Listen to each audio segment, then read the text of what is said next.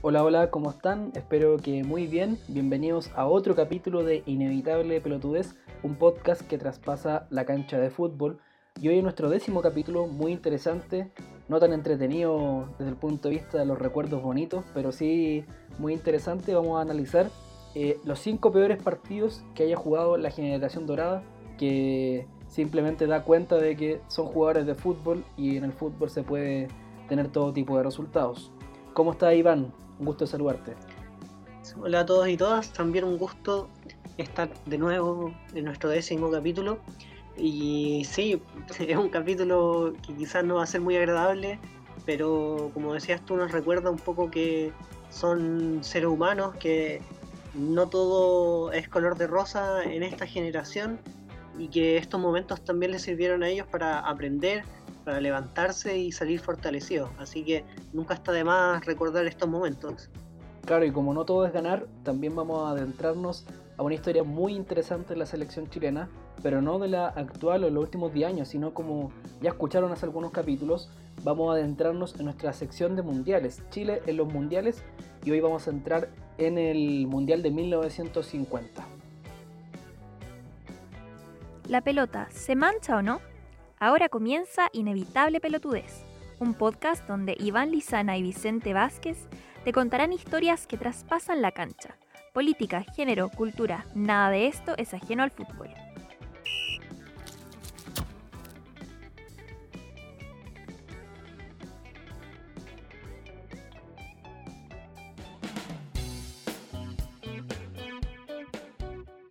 Eh, bueno, como les comentamos, hicimos una lista con los cinco peores partidos de la generación dorada.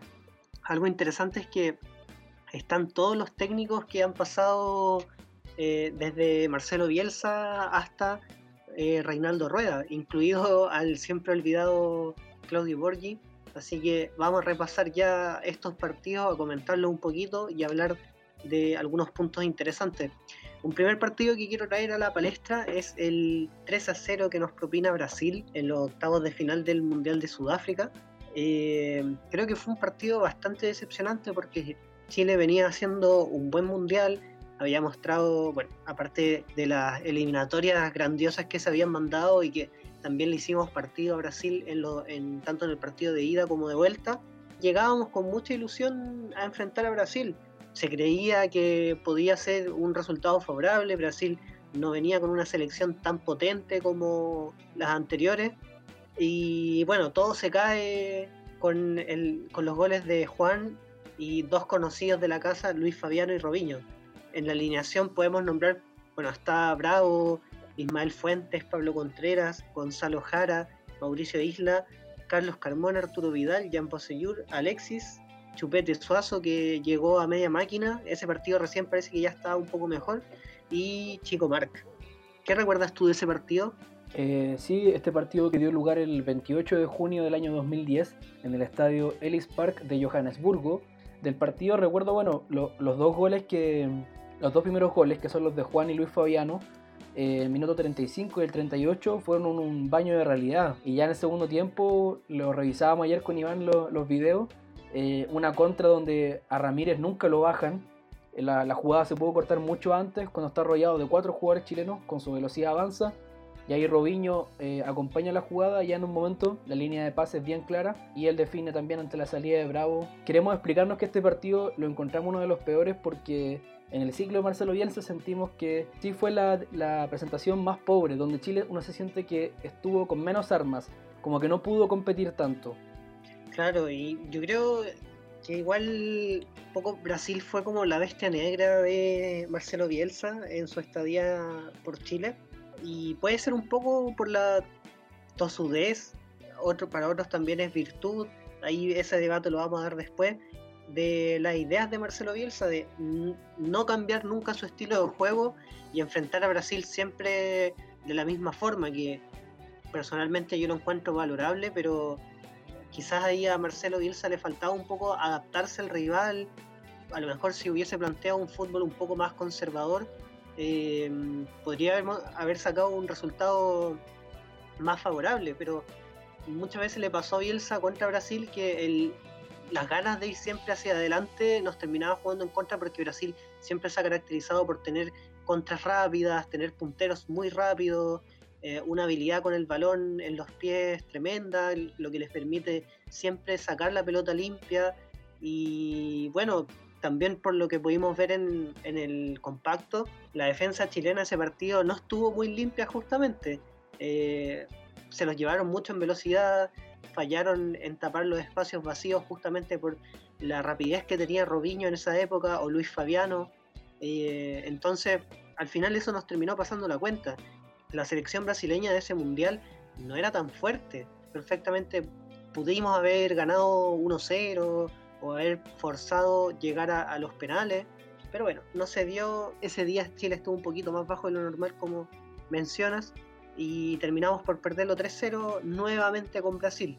Y también un tercer elemento importante es que estaban suspendidos Waldo Ponce, Gary Medel, que eran los dos centrales titulares, por eso juegan eh, como stopper Fuentes y como central Pablo Contreras.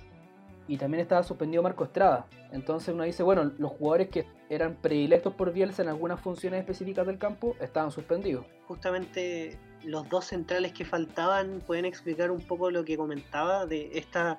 Eh, que lo terminamos perdiendo un poco por rapidez, que Ismael Fuente y Pablo Contreras para esa época ya estaban en sus 30 pasaditos un poco para cerrar también, recordar que para ese mundial muchos de los jugadores de Chile que llegaron a ser estrellas mundiales como Claudio Bravo, Gary Medel, eh, Alexis Sánchez, Arturo Vidal, todavía estaban en, un, en una fase previa, llegaban de equipos de, llamémosle, segunda categoría. Por ejemplo, Arturo Vidal estaba en el Leverkusen, Claudio Bravo en la Real Sociedad, Alexis estaba en el Udinese, entonces todavía no llegaban a su pick, y a la postre, después de este partido, eh, Brasil se enfrentó a Holanda en los cuartos de final, donde cayó por 2 a 1.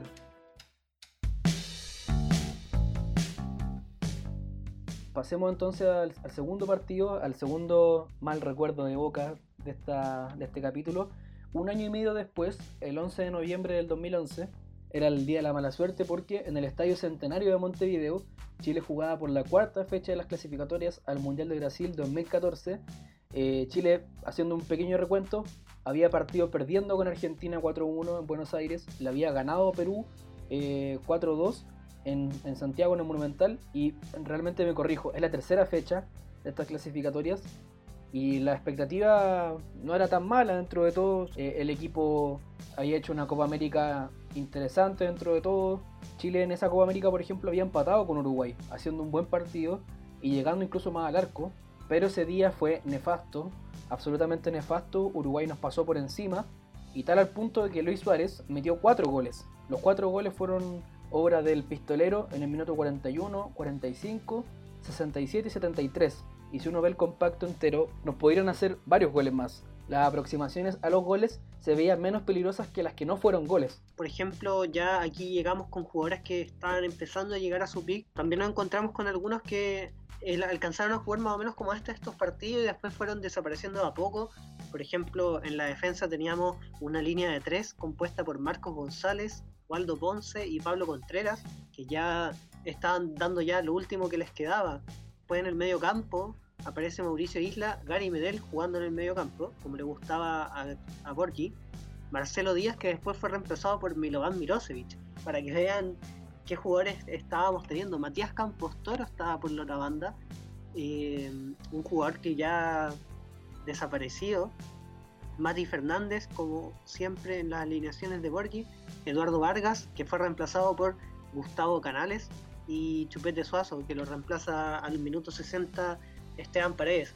Notar que no estaba Alexis Sánchez ni Arturo Vidal para esa fecha y Charles Aranguis todavía no entraba de lleno a la selección, no era un fijo en las nóminas. Algo importante que tenemos que recordar es que justo antes de esa doble fecha, si uno empieza a pensar, bueno, ¿por qué uno aparece como opción Carmona, Valdivia, eh, Jara eh, ni Vidal? Es por el bautizazo, si algunos recuerdan, la famosa eh, jornada indisciplina que termina marcando un antes y un después en la era de Claudio Borgi. Más o menos un año después deja la selección chilena. Finalmente eso le, costó, el puesto. Ese quiebre con los jugadores a partir de esa de cortar a los cinco que habían incurrido en esa, en esa fiesta justo en periodo de concentración. Sí, fue justo después de, esta, de este hecho que tú mencionas que el proceso de Borghi ya se empezó un poco a ir a, a fondo. Después de eso le costó mucho recuperarse a Claudio Borghi, que no tan solo sufrió un quiebre con, los jugadores, sino que también ante la opinión pública se vio muy mal porque en cierto modo el público, el fanático chileno y los periodistas también se habían acostumbrado a este rigor, a esta disciplina que imponía Marcelo Bielsa. Y ah, después con Claudio Borghi se, empezó a proyectar una imagen totalmente distinta. Se veía el, amigo parrillero, salían estas noticias de, los bautizazos, entre otros hechos que se dieron en, su época. Así que ahí un poco la selección pasó por una etapa negra que el periodismo chileno tiende a, olvidarla un poco. Sí, lamentablemente el, Borgi queda un poco al costado cuando uno habla de esta generación dorada de unos 10 años. Nadie menciona el proceso de Borgi entre medio y yo creo que en parte es porque nos gusta olvidar las cosas malas. Eh, una vez, bueno, le, he escuchado varias veces a Borgi decir que cuando él tomó la decisión de marginar a estos jugadores, le dijeron, pero ¿por qué me sacáis si se ha pasado antes? Y ahí deja entrever, ahí está la, versión de Claudio Borgi, que en procesos anteriores sí hubo eh, episodios de indisciplina, solo que no se supieron, no se comunicaron.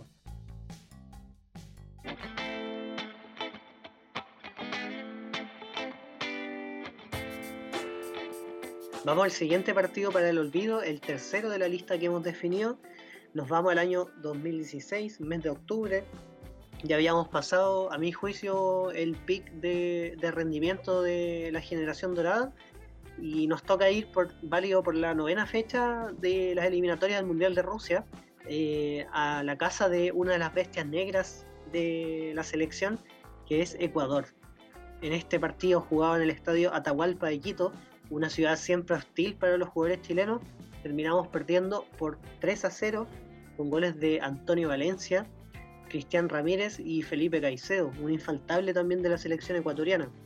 Yo me acuerdo que ese partido eh, fue muy difícil desde el punto de vista, sobre todo físico. No sentía que los jugadores ecuatorianos cuando corrían por las bandas tenían una pista de atletismo, porque pasaban y pasaban para adelante y iban a romper un récord. E incluso algo curioso es que eh, mentalmente en la concentración era tan dispar que el gol de Caicedo, que el 3 a 0, era los 30 segundos de iniciado el segundo tiempo. Eh, y eran dirigidos por Gustavo Quinteros. Con Ecuador parte muy bien la clasificatoria. De hecho, ganan las primeras cuatro fechas, pero después Ecuador uno no lo ve peleando en la última fecha las clasificatorias. De hecho, empezó a poner suplentes, juveniles y se fue a pique. Quito siempre ha sido una ciudad bien hostil, no solo para Chile, sino que para el resto de las selecciones también. Hay que pensar que esta ciudad se encuentra a 2.800 metros sobre el nivel del mar y además cuenta con un clima que es bastante húmedo, Em, es un estadio, una cancha muy grande también, se nota al tiro cuando uno la ve por la pantalla. Y a eso agrégale también que los jugadores ecuatorianos, por su biotipo, por su forma física, llamémosle, son muy rápidos también. usualmente suelen destacar por tener laterales o carrileros que son muy rápidos, que te logran ganar muy bien la banda.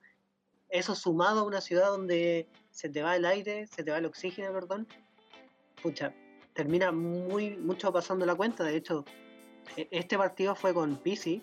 A Ecuador nunca le hicimos partido allá en Quito o en Guayaquil, en cualquiera de los lados que se jugara. Chile se ha podido aclimatar a la altura de La Paz porque es una altura, digamos, los momentos donde juegan, una altura seca, por decirlo de algún modo. Cuando se van a aclimatar a Calama, se hace más fácil, pero aclimatarte a la altura, más calor, en un clima como el de Chile es imposible. De hecho, cuando tú explicabas lo de los carrileros y los laterales, es preciso porque justamente los primeros dos goles llegan así. Se desborda por una banda, Chile se ve superado por una y le entra en el gol por la otra. A Chile lo estaban entrando por todos lados. Y finalmente un poco la, demostración táctica de cómo se habían planteado los partidos por parte de Quintero por parte de Pizzi, porque ya la alineación de Chile contaba, bueno, siempre con Bravo en el arco, ya era una línea de cuatro. Los otros dos partidos ya estábamos mencionando una línea de tres defensores con dos carrileros volantes.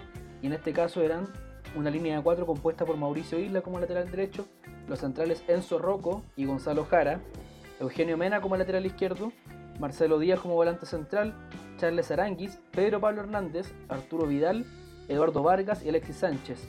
Ahí uno piensa por qué habrá optado Pizzi por un 4-4-2. Yo lo entendía en ese momento un poco para contener. No pudo contener el, avance por las bandas, no pudo contener a, Ecuador y puso muchos volantes centrales y no tanto, por ejemplo, un doble tándem, que sí le funcionó en la Copa América Centenario cuando ponía un Isla Fuensalida, un Bocellur Alexis.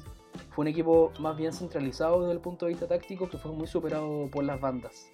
También después de la Copa Centenario con, con Pisi, Chile ya empezó a, tambalear un poco en cómo estaba jugando. Después, bueno, la Copa Confederaciones fue ahí un oasis, creo yo, donde nos mandamos muy buenos partidos. Pero después de este partido que perdemos con Ecuador, ahí fue cuando caímos al sexto puesto de la, de la tabla clasificatoria. Es decir, ya después de este partido quedábamos en posiciones que no clasificaban a la Copa del Mundo. Entonces, evidentemente tuvo sus consecuencias este partido porque después nos costó recuperarnos. De hecho, volvimos a estar en zona clasificatoria recién tres partidos después. Y ahí logramos tomar el cuarto puesto. Y bueno, ahí todos saben cómo se, cuál fue el desenlace de la historia. Creo yo que con PC ya fuimos perdiendo un poco la fisonomía del juego, de repente no se entendía muy bien a qué quería jugar.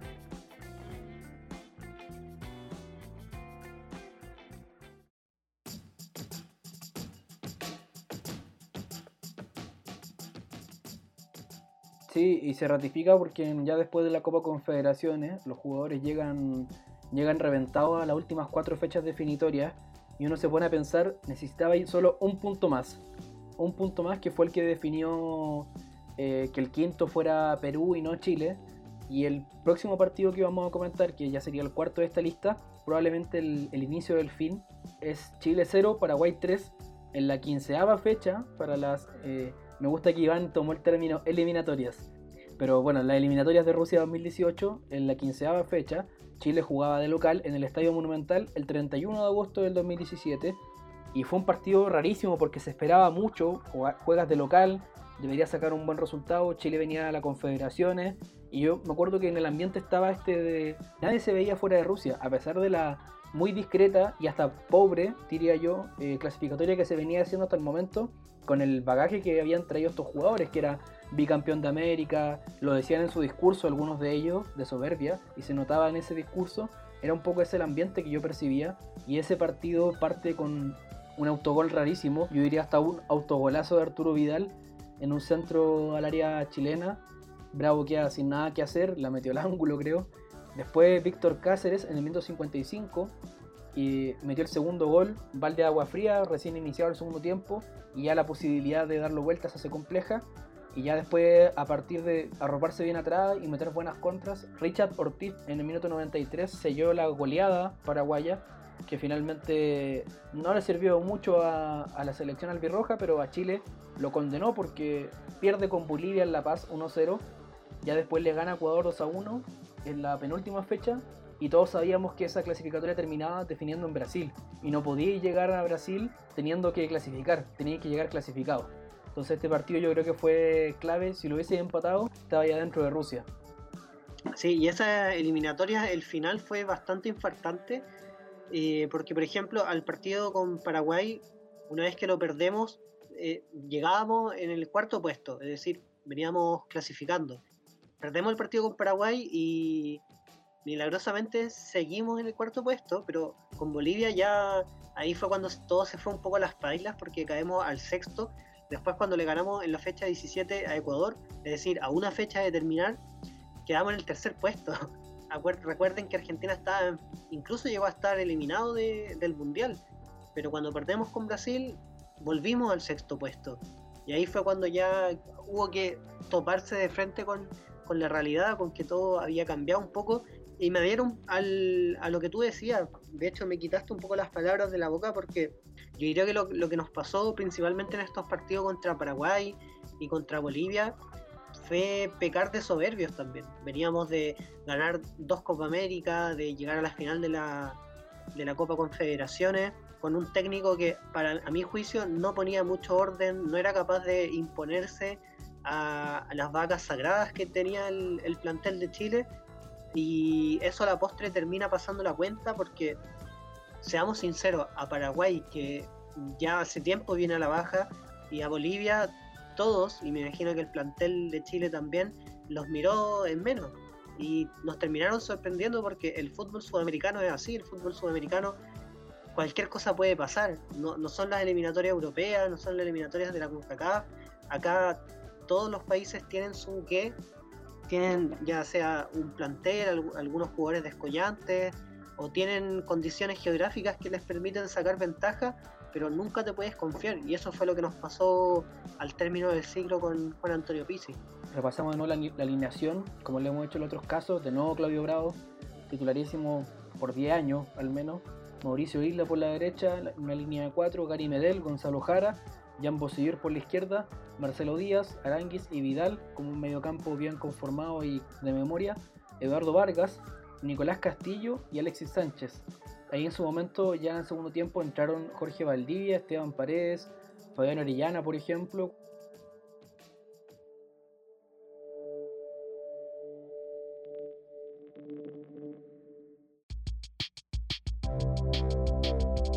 Pasemos al siguiente partido, que es un recuerdo todavía más vivo y yo diría todavía más que nos provoca más ira, más rabia aún, que es el partido válido por las semifinales de la Copa América 2019 contra Perú, que terminamos perdiendo 3 a 0. Este partido fue un déjà vu del amistoso que jugamos en Miami el año 2018, donde fue un partido bastante similar. Yo creo que Perú en específico hace rato nos venía tomando el pulso y pasándolo ya. Según recuerdo, desde el 2015 más o menos, el partido Copa América acá en Chile, que Perú nos viene haciendo muy buenos partidos. Eh, además, yo me saco el sombrero también frente a la selección peruana porque ellos han sido capaces de dar un proceso bastante largo con el Tigre Carecas. Él lleva más o menos cinco años al mando de la selección. Eh, ha pasado por semifinales de Copa América, finales de Copa América, un mundial, lo único que ha hecho ha sido mejorar aún el juego que tiene Perú y se ha, notado, o sea, Chile ya venía un poco a la baja con un Reinaldo Rueda que simplemente no ha sabido encontrarle, no ha sabido sacarle la foto al equipo y Gareca ha planteado un equipo rápido que juega directo con carrileros muy rápidos también y bueno, eso hizo el final que nos pasaron por encima. Sí, en ese partido que se jugó el 3 de julio de 2019 en el estadio Arena Tu Gremio de Porto Alegre, pero uno sentía que Perú estaba jugando en una losa, que estaba jugando en una cancha de baby fútbol. No habían hecho el partido con la fuerza y con la agresividad que Perú sí lo hizo. Y finalmente yo creo que fue algo que marcó la diferencia en la concentración y a pesar de que Chile llegaba varias veces al arco, uno sentía que a Perú no le podía quitar la pelota y Perú siempre se sintió cómodo en la cancha y en cambio Chile no. Y ese equipo que formó, ya tenemos a Gabriel Arias en, la, en el pórtico y que le costó mucho, sobre todo el segundo gol, que sale muy, muy lejos del arco y la jugada termina en gol después de un centro donde nadie está atento a la marca y ahí no es culpa solamente de Arias. Eh, bueno, él estaba en el arco, que había hecho una muy buena campaña en Racing, Mauricio Isla, Gary Medel, Guillermo Maripán. Ahí hemos visto que el que se ha mantenido en el tiempo es Gary Medel y van cambiando el, central izquierdo. Jan Bosellur, Eric Pulgar que reemplazaba a Marcelo Díaz en el puesto, Charles Aranguis, Arturo Vidal, José Pedro Fuensalida, Eduardo Vargas y Alexis Sánchez. Sí, un medio campo chileno que había sacado bastante aplauso en, los partidos que se habían jugado, especialmente en el partido contra Colombia. Recuerdo medio campo bastante sólido, con muy buen toque, eh, con un juego aprendido bien de memoria más allá de que sienta que Rueda hasta el momento en que estamos sacando este, este capítulo no le ha podido encontrar la vuelta al equipo.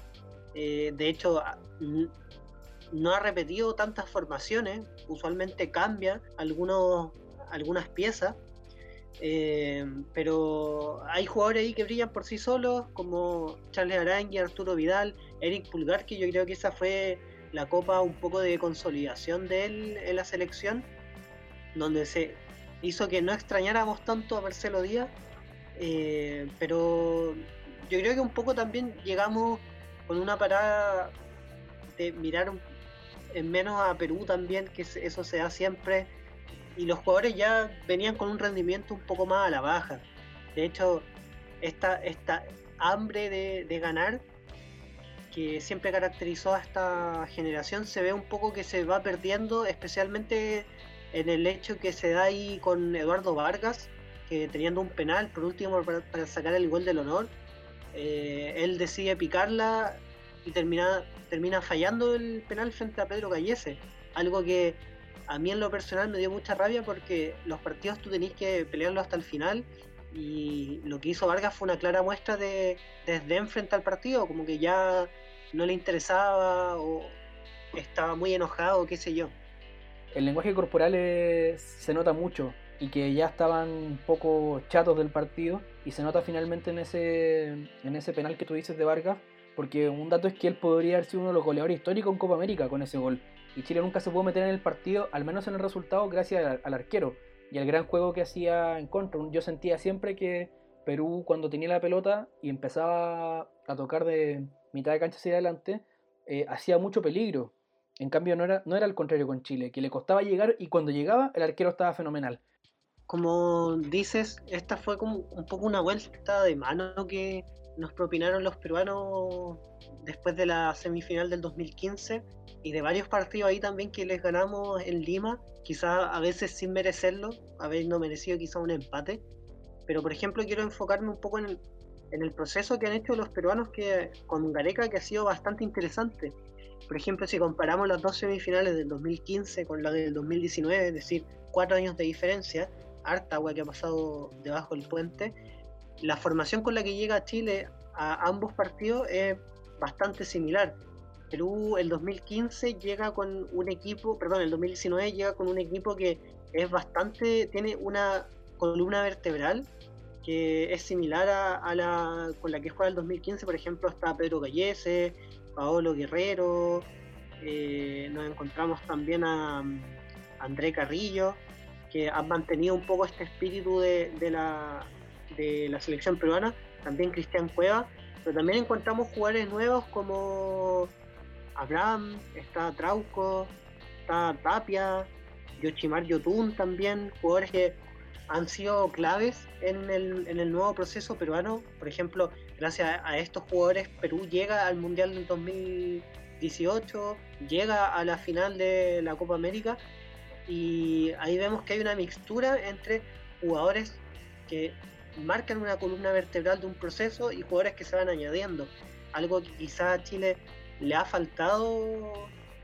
Seguimos teniendo más o menos como la misma formación desde la Copa América del, desde el Mundial del 2014.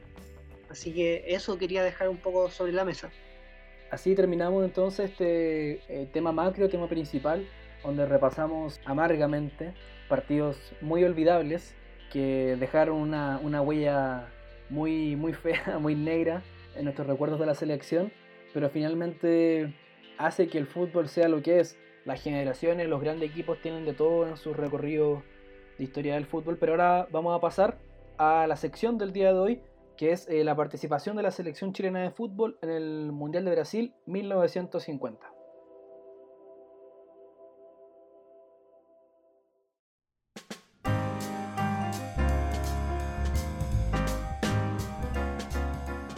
Mundial de Brasil 1950, donde participaron 13 selecciones divididas en cuatro grupos. Aquí ya lo encontramos con una diferencia con los mundiales actuales, con el profesionalismo que tienen ahora. En este mundial hubo dos grupos con cuatro equipos, un grupo con tres y el último grupo, el número 4, tuvo solamente dos equipos.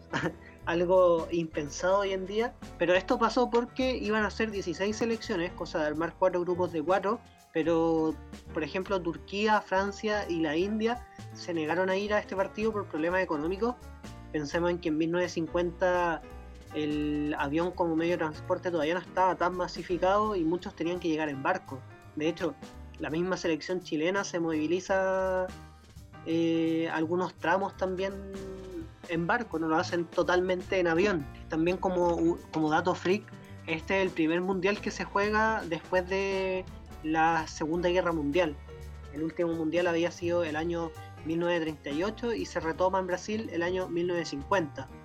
Y para aportar el contexto, eh, el grupo que le tocó afrontar a Chile tuvimos, como siempre en los mundiales, la mala suerte de enfrentar a dos grandes del fútbol mundial.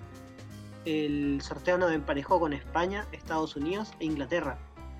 Sí, pues de, hecho, como solamente el mejor de cada grupo pasaba a semifinales, Uruguay juega solo el partido con Bolivia y les gana 8-0. También ahí se da una, un factor suerte dentro de todo, que es que te toque el grupo de dos, ganar tu partido y estáis listo.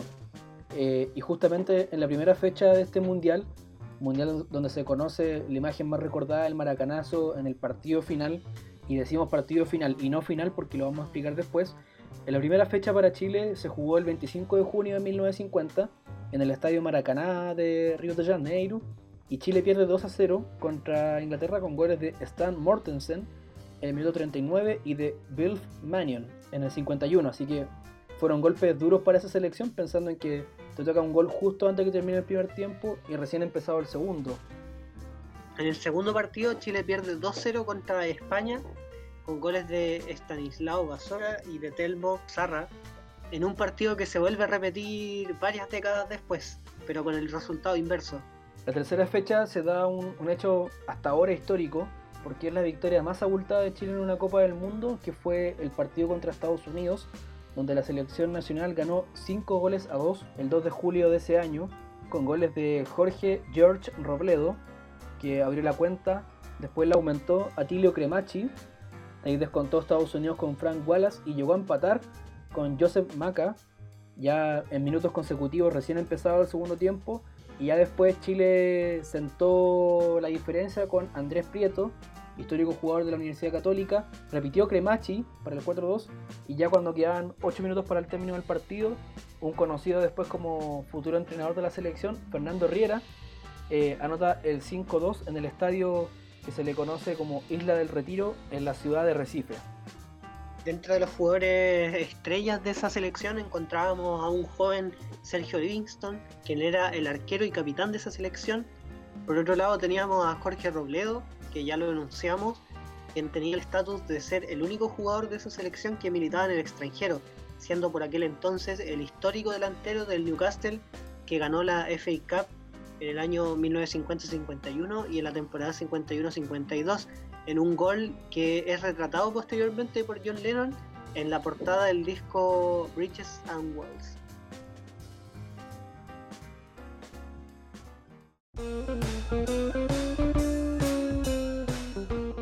Eh, también teníamos, lo comentábamos, a Fernando Riera y a Tilio Cremachi que se desempeñaban como delanteros.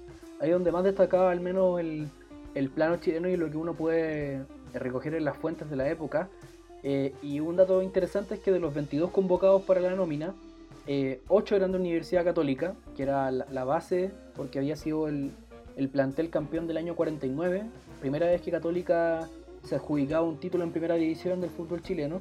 5 jugadores eran de Colo Colo, 3 de Santiago Wanderers, 2 de Unión Española, 2 de Universidad de Chile, uno del Newcastle, que era claramente Jorge Robledo, y uno de Magallanes.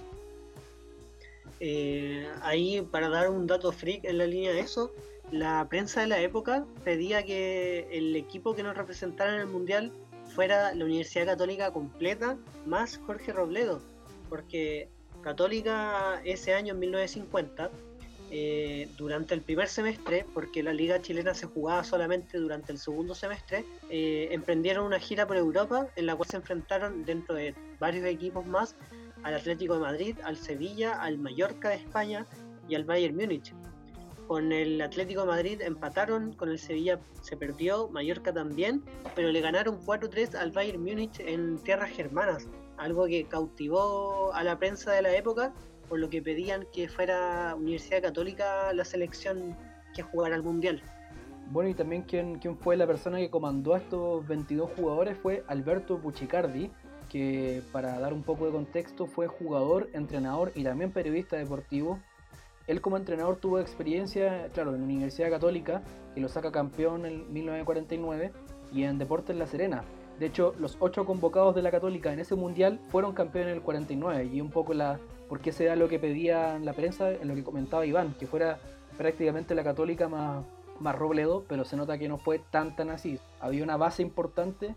De hecho, esa temporada, eh, para un dato extra, eh, un jugador muy reconocido, sobre todo en la historia del fútbol más, más antiguo, es José Manuel Moreno, conocido como el Charro, y es considerado uno de los mejores jugadores argentinos de la historia. Y fue justamente, tuvimos el placer, digamos, tuvimos como país en esa época de tener a un jugador de esas características en la Liga Nacional. Algo que era más o menos frecuente hasta los años 90, tener jugadores argentinos de primera calidad en nuestro medio.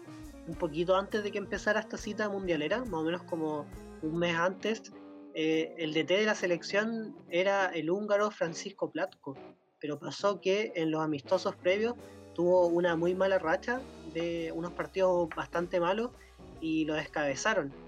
También se fue la mitad del equipo que jugaba con Platko y ahí surge una selección olvidada, como se ha llamado, y luego de esto llega Uchicardi, como nombrabas tú.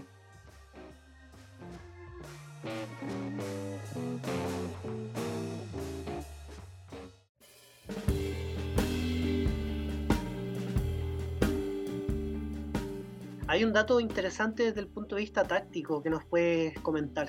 Si uno habla de mundo deportivo, eh, uno se imagina este portal que habla sobre el Barcelona y se enfoca principalmente en las noticias del, conjunto culé, pero tenían un enviado especial en, Brasil que redactaba notas, bueno, enfocadas claramente en la selección española, que terminó siendo la primera del grupo, en el grupo que integró Chile y clasificando posteriormente a la liguilla final. Y en esa nota que se escribe el 5 de julio se destacan algunos aspectos tácticos de la selección chilena y se la considera como algo prometedor para el futuro. De hecho, en un momento de la nota dicen que si Chile mantiene esa, ese orden táctico y esas cosas interesantes, podía llegar a ser protagonista en el, en el panorama sudamericano en términos de títulos, cosa que después no pasó, pero era una consideración interesante. ¿Y qué era lo que se veía por este periodista del mundo deportivo? era que el entrenador Buchicardi experimentaba de un fútbol directo con pases que eran intentados desde el centro de la cancha, en el fondo para romper la línea contraria de los tres centrales que tenían los equipos europeos con el sistema WM. Y en el fondo era una especie de dogma de no intentar jugar el balón para los costados, no abrir la cancha. Y alguien eh, podrá decir, bueno, ¿qué es la WM? Es un sistema táctico que fue diseñado por Herbert Chapman, el entrenador del Arsenal en la década de los, de los 20 se trataba de un 3-2-2-3.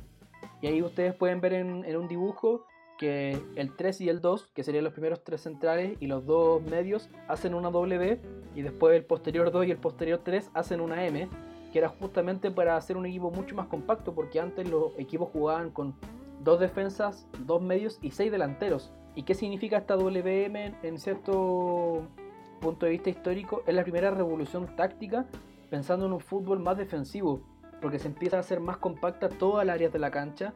Y en el fondo, lo que destacaba esta nota del mundo deportivo era que el estilo de juego de Buchicardi era más europeo. Sí, y un dato freak que nos quedaba rezagado es que la victoria frente a Estados Unidos por 5-2 fue la última victoria que tuvo Chile en mundiales fuera de casa eh, hasta el partido contra Honduras. Es decir, tuvieron que pasar 60 años para que volviésemos a ganar en mundiales. Sí, y hacer un poco de contexto de cómo terminó ese mundial y por qué hablábamos de que no era una final y si era un partido final y estas reglas de, de tener una liguilla final solo fueron adoptadas para este mundial y fueron la primera y la única vez que en los mundiales su etapa final se jugara con un cuadrangular o una liguilla para definir al campeón y no con instancia de eliminación directa. Y en esta participaron, por ejemplo, bueno, claramente Brasil, Uruguay, España como conocíamos en el grupo con Chile y también Suecia, que eliminó a una favorita que era Italia, pero Italia, si uno recuerda, el, justo el año 49 ocurre una tragedia donde se mueren varios jugadores del plantel del Torino, que es el rival de la ciudad de la Juventus en Turín, y el Torino tenía básicamente 10 de los 11 jugadores de la selección italiana eran del Torino, y la selección, bueno, justamente por la tragedia aérea, viaja en barco, llega reventada en cansancio y claramente no puede rendir en ese mundial. Hay un dato, dato freak. Justo eh, tocó que el último partido lo jugaba en Brasil con Uruguay, entonces Brasil empatando o, ganando era campeón y Uruguay solamente ganando era campeón. Y Brasil en el segundo tiempo parte ganando minuto 47 con gol de Freasa, pero ya después, pasado eh, los 20 minutos segundo tiempo, Uruguay empata con el gol de Juan Alberto Cheafino y ya después a 10 minutos del final, Alcide Gigia, ya emblema del fútbol uruguayo, le da la vuelta al partido y Uruguay silencia el Maracaná, silencia Brasil, le hace una herida profunda en su corazón deportivo y provocan, por ejemplo, que Brasil cambiara la vestimenta blanca. Brasil no era la verde amarela en ese entonces, jugaba de blanco. Un poco también para dar el contexto histórico, porque nos gusta ver el fútbol en su contexto. Eh, Chile en esa época eh, estaba en una época política bastante ajetreada, bajo el gobierno de González Videla, eh, donde, por ejemplo, luego de varias polémicas políticas y, jugadas sucias también, se promulgó la llamada ley maldita, donde se proscribió al Partido Comunista y empezó una persecución también a sus militantes. El modelo Easy, bastante conocido, el modelo económico, empezaba ya a dar muestras del desgaste, lo que iba causando una cierta crisis también económica y política en Chile. Por ejemplo, el presidente González Videla en esa época su gobierno no pasaba del 19% de popularidad, lo que empezó a generar bastantes roces dentro del bloque de gobierno y bastante efervescencia popular también. Y dentro de eso se cuentan algunas efemérides como la creación de la, de la NAP, que es la Empresa Nacional del Petróleo, se fundó también el diario La Tercera, y nada, fue una época bastante ajetreada y también por eso la, prensa deposita tanta esperanza en este equipo que fue a una Copa del Mundo, que también estaba cerca de Chile. Claro, en, ese año, en unos meses antes del Mundial, hubo una huelga general que obligó a González Vidal a cambiar su gabinete, por ejemplo, y que fue una de, de las aristas que terminó bajando la popularidad del Partido Radical y termina González Videla siendo el, el, presidente del Partido Radical con la famosa ley maldita y por lo otro que se le conoce también es porque desarrolló la provincia de Coquimbo, porque él, nació en La Serena y él promulgó el Plan Serena que era básicamente mejorar las ciudades.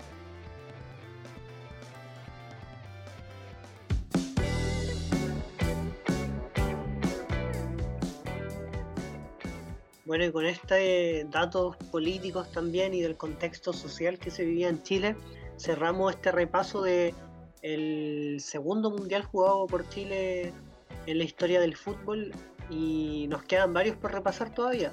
Se vienen buenas sorpresas ahí comentando los mundiales chilenos. Sí, es un ejercicio muy valioso recabar la historia, tanto reciente como hicimos con los cinco peores partidos de la generación dorada, como también recordar qué pasó hace ya 70 eh, años en el Mundial de 1950, los grandes jugadores, resultados históricos, y el ambiente de lo que se vivía también en esa época en Chile. Así que esperamos que les haya gustado mucho este capítulo. Eh, nos estaremos escuchando en otra oportunidad y por favor no se pierdan un próximo capítulo de Inevitable Pelotudes. Chau chau.